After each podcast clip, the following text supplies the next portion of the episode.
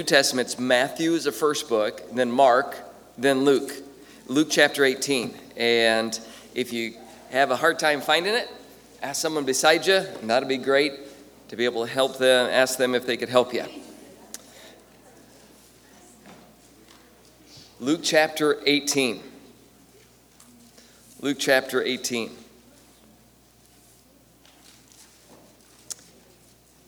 And once you find that, look this way, and I'll know that you'll be ready. In just a second, we'll stand up and we'll read these verses, and then, then we'll ask God to help us, okay, in our time together.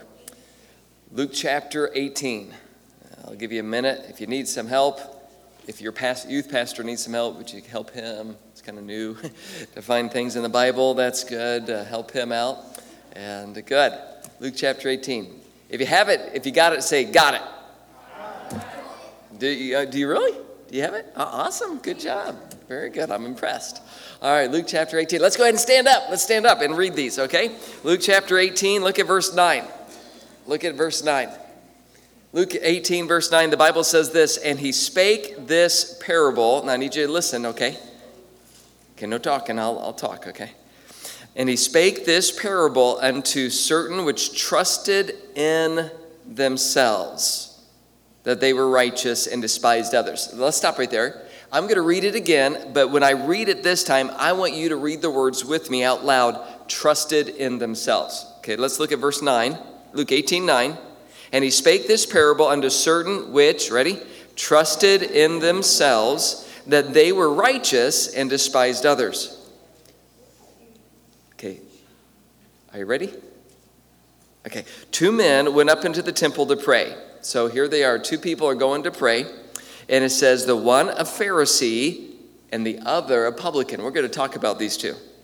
The Pharisee stood and he prayed thus with himself God, I thank thee that I am not as other men are extortioners, unjust, adulterers, or even as this publican. I fast twice in the week. I give tithes of all that I possess. Wow, he sounds like an awesome guy, doesn't he? so good, so righteous, so full of himself. Look at verse 13. And the publican, standing afar off, so he wasn't up close and where everyone could see him, he's far off, would not lift up so much as his eyes into heaven, but smote upon his breast, saying, God, be merciful to me, a sinner. Verse 14, look at verse 14. I tell you, this man went down to his house justified rather than the other. For everyone that exalteth himself shall be abased, and he that humbleth himself shall be exalted. The title of the message today is Yourself or the Savior. You have two choices today to be full of yourself and trust yourself, or trust the Savior. I'm going to pray in just a second. When I pray, I'd like for you to close your eyes and be respectful, okay? And the rest of the time, if you're having a hard time, you know, talking and all that, we'll have to have an adult sit by you or move you. So don't do, don't have to do that. Uh, so and make sure you're being respectful to listen and right now, let's be respectful and ask God to help us, okay? Let's pray. Would you close your eyes and let's pray? Father, I pray for your help. I ask that you'd work in our hearts and, Lord, help those here that need to trust Jesus as their Savior to be able to do so this morning and this afternoon. I pray that you would help us. Fill me with your Spirit. I pray this in Jesus' name. Amen. Thank you for saying you may be seated. Now, how many of you have ever been. Is this on? Am I okay? No, it is not. Thought it was on. Okay. Is this on? Just teasing. Okay, all right. Uh, how many of you uh, have ever been out and actually have seen the Grand Canyon? Anybody been out all the way to Grand Canyon? Okay, all right, you've been to only a couple of you. Well, it is incredible. You gotta see it. We were just there a few weeks ago, and um, and I, I, took my son and uh, he fell off, but I pulled him back up. No, and uh, and we went there, and he hadn't been there since he was probably I don't know seven or eight years old. And so I hadn't re- thought about that. And he we got there. He goes, "Wow, Dad, I didn't remember it was so big." You know, the, the Grand Canyon is if you went from the top of the rim all the way down to the bottom. Now, it's not a sheer drop on one cliff, but you went from the very top all the way down to the bottom. It's one mile deep. It's incredible. So it's a mile deep, and it's if you went across from the south rim to the north rim, it's 20 miles wide. It's incredible how big this thing is. And of course, it's very, very long as the Colorado River and different parts of it uh, go through it for several, several miles. It's massive. Okay, imagine with me that uh, we were going to jump over the Grand Canyon. Someone's going to jump over the Grand Canyon. And uh, let's, uh, let's take some volunteers. Anybody? Um, let's have um, uh, Brother Seth. Why don't you? You know, you don't sit down. You know, I don't you uh, to do that. And uh, so have Brother Seth. He'll do it. And uh, who else do you think would, would be good uh, to jump over the Grand Canyon? Anybody you want to recommend at all? Um, you're like, hey, this guy over here. How about a pastor, our Bourdet, you know, Pastor Dolfo? And uh, so we'll have those two. And, you know, I'll go ahead and do it too. I'll go ahead and do it too. And so uh, let's imagine um, we're getting all ready. And, um, and so here's Brother Seth. He led our singing. And uh, so, Brother Seth, you've been working out? No? No? Okay. He hasn't been working out. And uh, I noticed something different about you. You know, this got bigger, right? There's other things that kind of got bigger since the last time I saw you, too. And so he hasn't been working out like he ought to. It's like, oh man, I should have laid off those Cheetos. Okay, but okay, but he's like, I'm gonna I'm gonna make it across the Grand Canyon. I'm picking on Brother Seth, and uh, so he rears back and he's he's getting all ready. Yeah, I think I'm couldn't do it, you know, and uh, he's getting all ready and he's just we said ready, set, go, and he runs. We're like, is that slow motion? No, that's actual speed. and he's running and he jumps. And we're like, wow, look at him. One, two feet, three feet, five feet. He stops going this way and he starts going this way. And he goes all the way down to the ground. You want to help me out with the whistle? And then at the end it goes poof.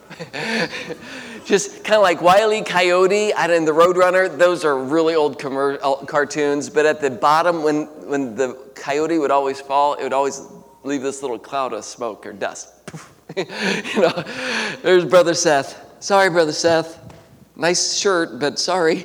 And, uh, and so he didn't make it. Okay, well, but Pastor now. You know, I could tell. Pastor, he's, he's you know, probably a little more on the fitness trail, right? And uh, so and so he's pastor is getting ready to Pastor Bourdet, and he, he he rears back even further, you know and uh, he's stretching out. He's doing all kinds of stuff, and, and he's doing all kinds of calisthenics. He's putting his running shoes on. He's tying them, and he's slicking back his hair to get better aerodynamics. You know, chewing, chewing off the uh, extra fingernails. You know, he just wants to get as light as he can. And, and so we say, "On your ready, on your mark, on your mark, get set, go." And he takes off. Man, he's fast. He's just.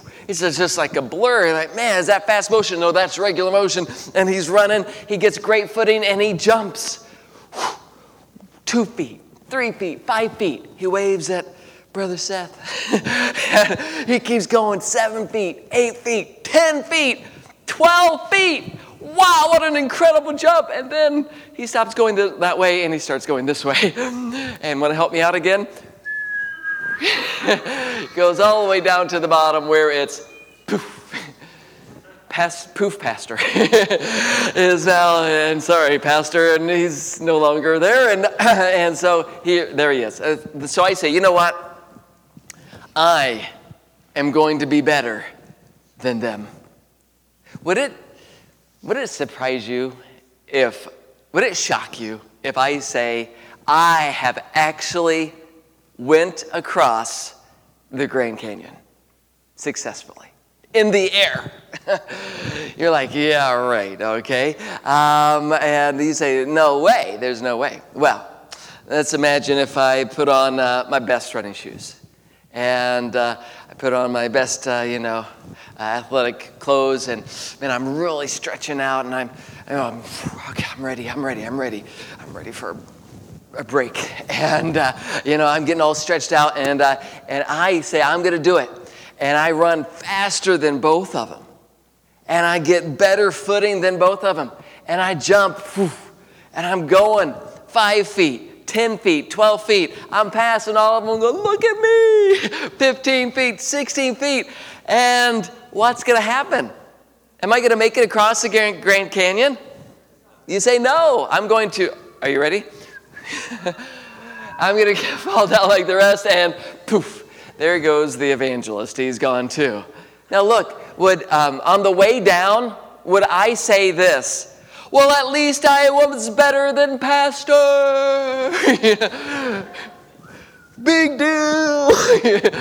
All of us are going to end at the bottom of the Grand Canyon. See, here's the truth none of us could make it across by ourselves. We're going to talk today how you can be able to go to heaven when you die. How can you have eternal life? Do you know that you can know right now, today, before you die, and you need to know before you die, where you're going to go, heaven or hell?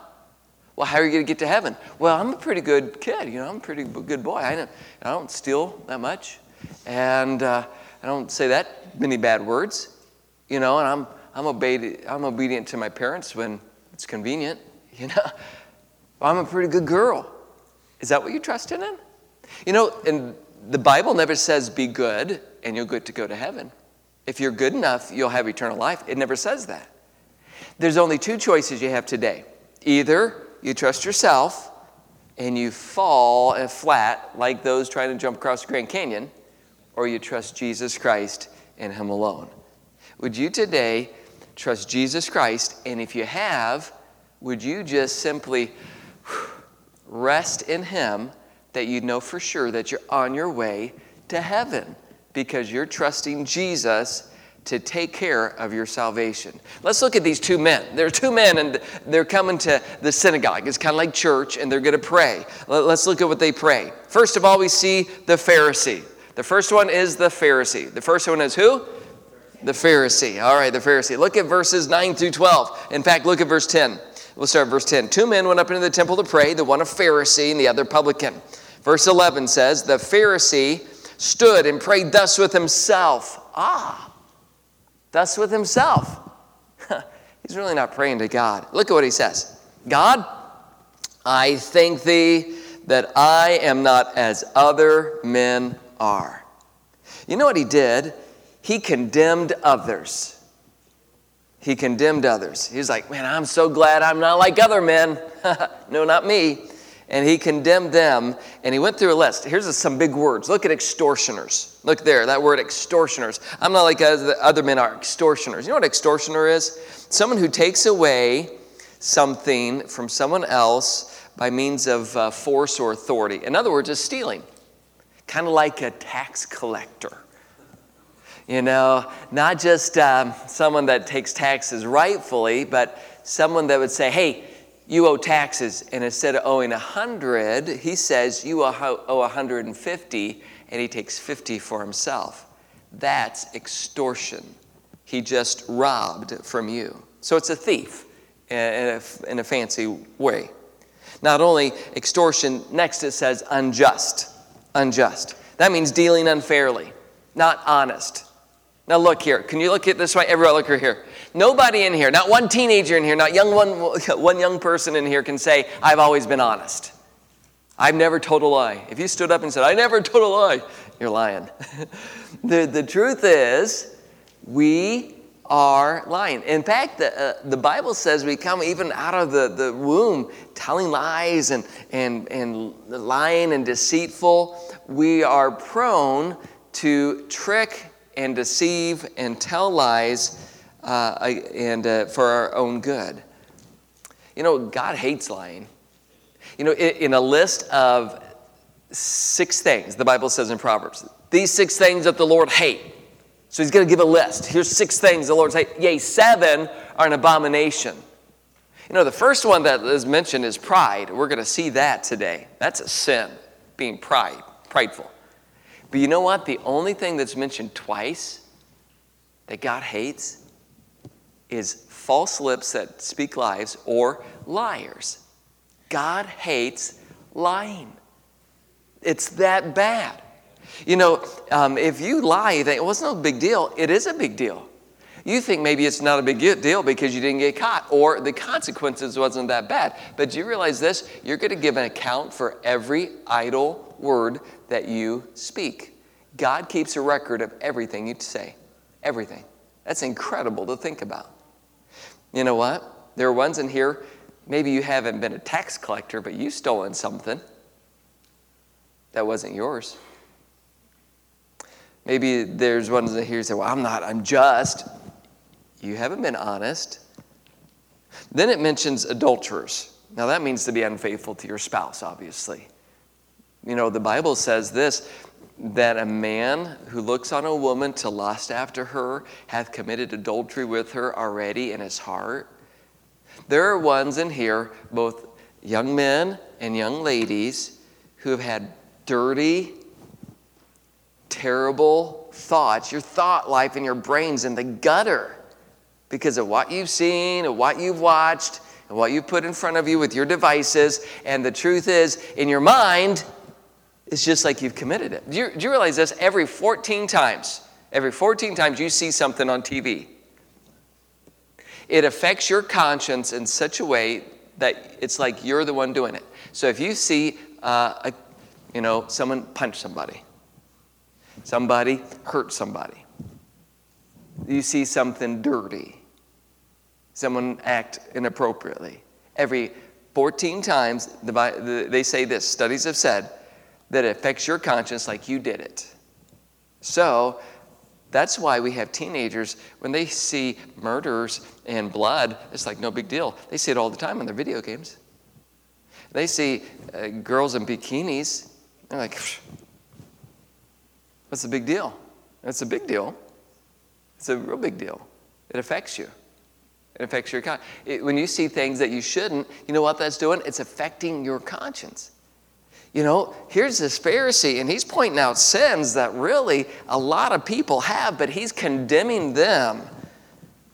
And he mentions even the publican. Look at verse uh, verse 11, it says, I'm not, I'm glad as, I'm not as other men are, extortioners, unjust, adulterers, or even the, as this publican. Here's like at the bottom of the shelf, the very, very, very worst is this publican, this one that's so bad, and I'm so glad I'm not like him. A publican is a renegade Jew who worked as an undercollector for the Romans to collect taxes.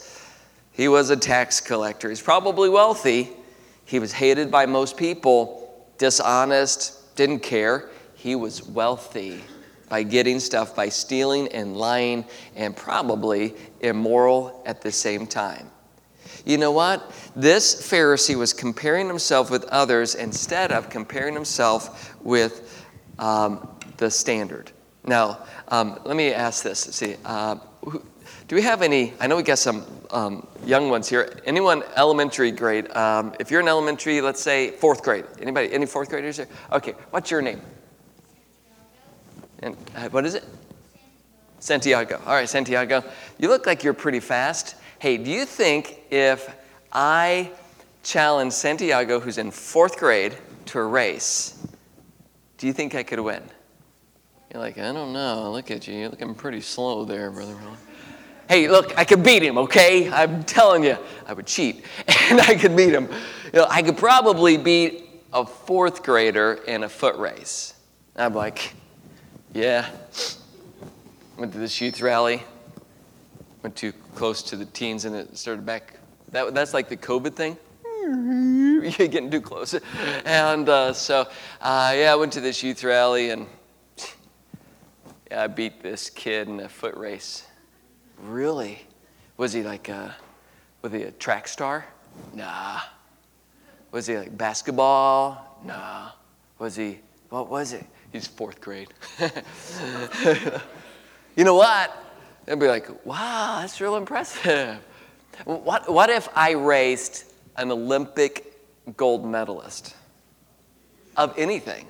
I mean, Olympic of anything. It's like, you know, the, there's actually a sport where they like do this thing on the ice, this dumb sport, and they, they're probably faster than me.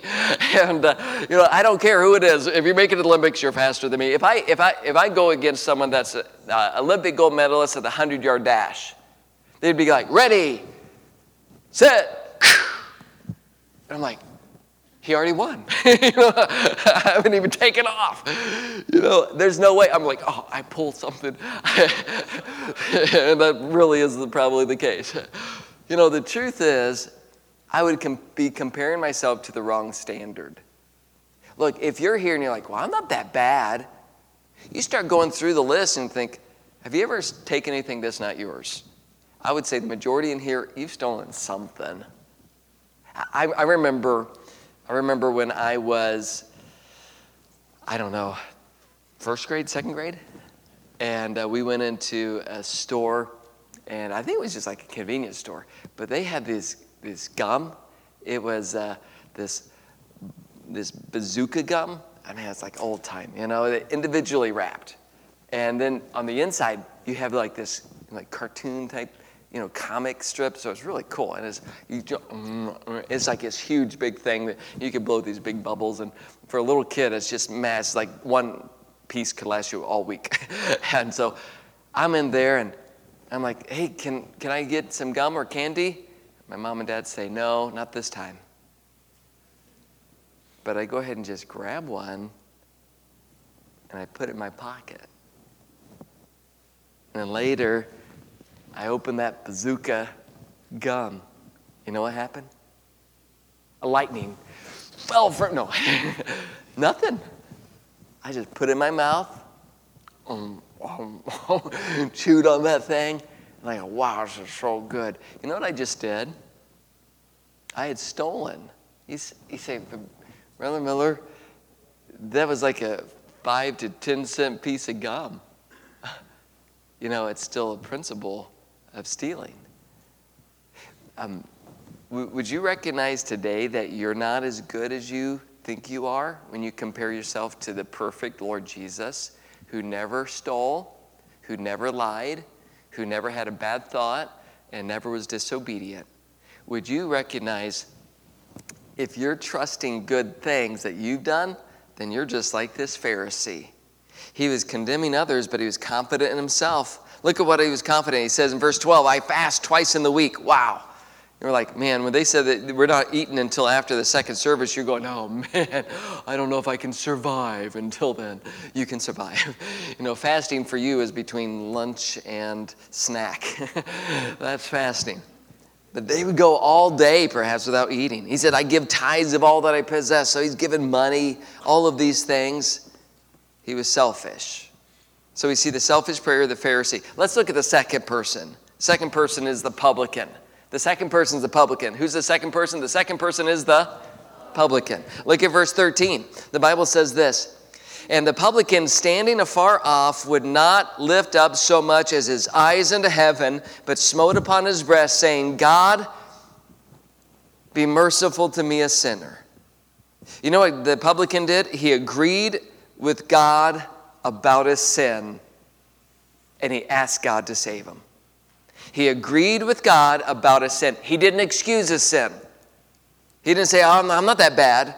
Here he is. Um, he's standing afar off. It's like he's way over here. He's over in the corner, and where you know, he's the Pharisee's up there. He's praying from the pulpit and loud, where everybody could hear him.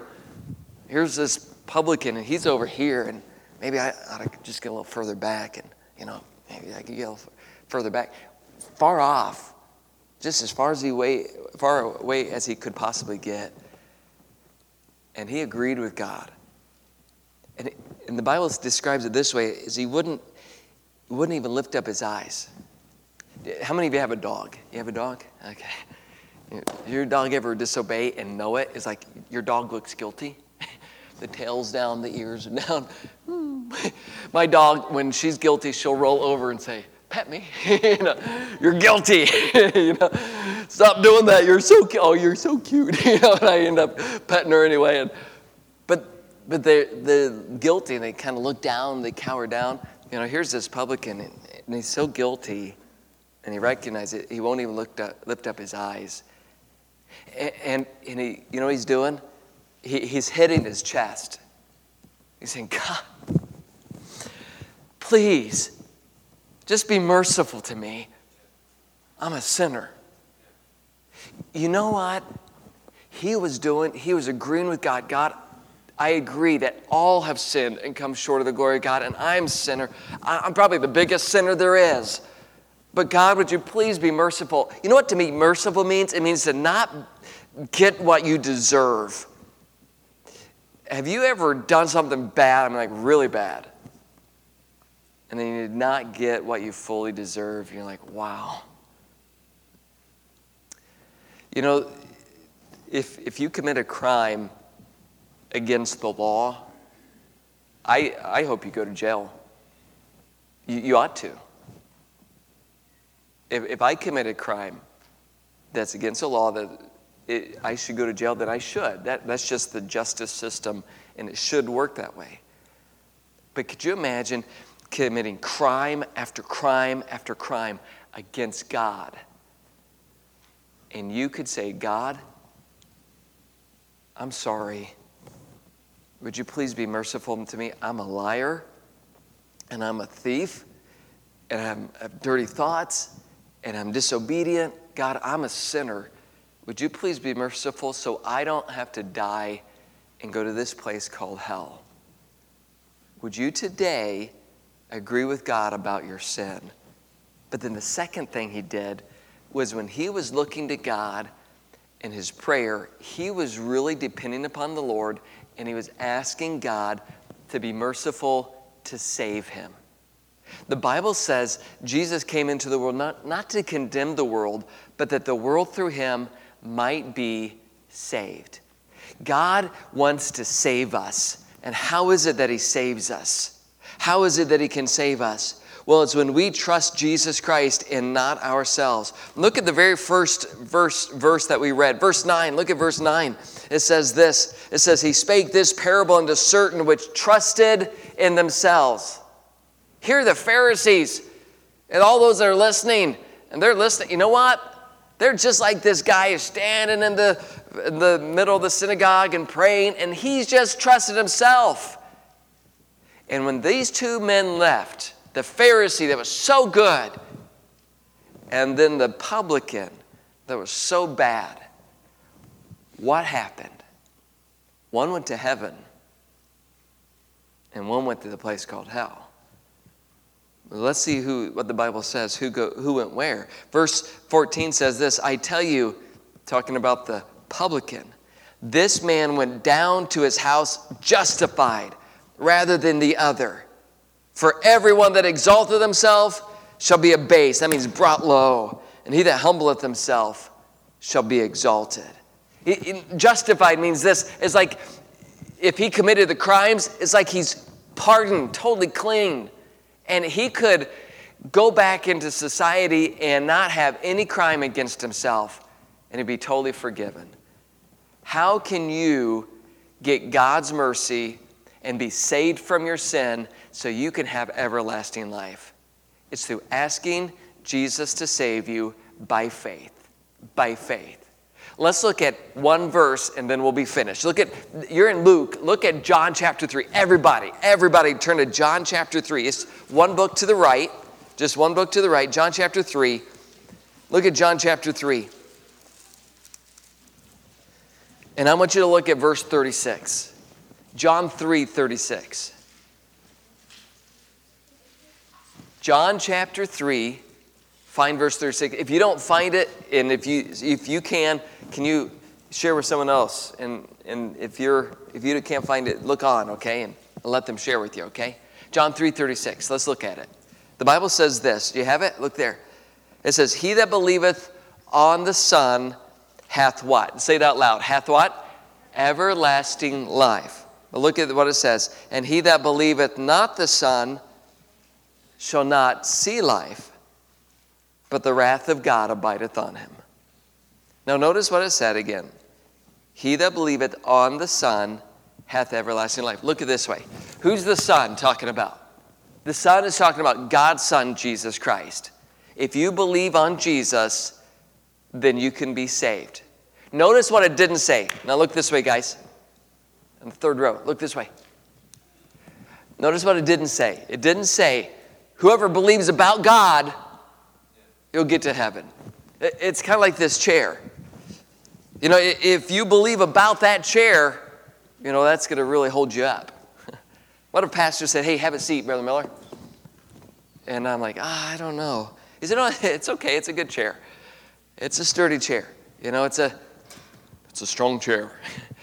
and, I, and I come up and I kind of, you know, touch the chair and I look at it and I inspect the chair and, you know, I, I was like, yeah, yeah. He said, and he asked me, Brother Miller, do you believe that this chair can hold you up? And I say out loud, yes, I believe that this chair can hold me up.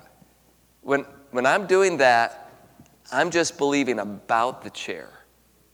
Now, I could walk around the chair, I could touch it, I could hug the chair. I love the chair, my chair.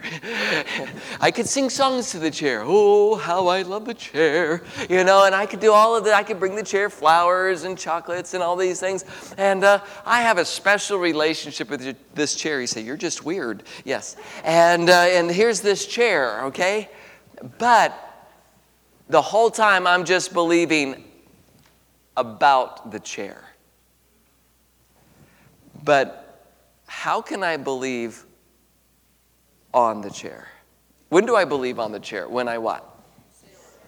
When I sit on it. It's a chair. Sit on it.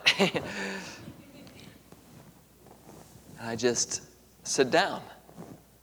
Now I'm trusting in the chair. I'm relying upon the chair. I'm depending on the chair. Now look this way. Have you depended on Jesus to save you from your sins? Oh, yeah, yeah, I believe about God. No, no, no that's not what I asked. Well, I've gone to church. I've been, I've been baptized, Brother Miller.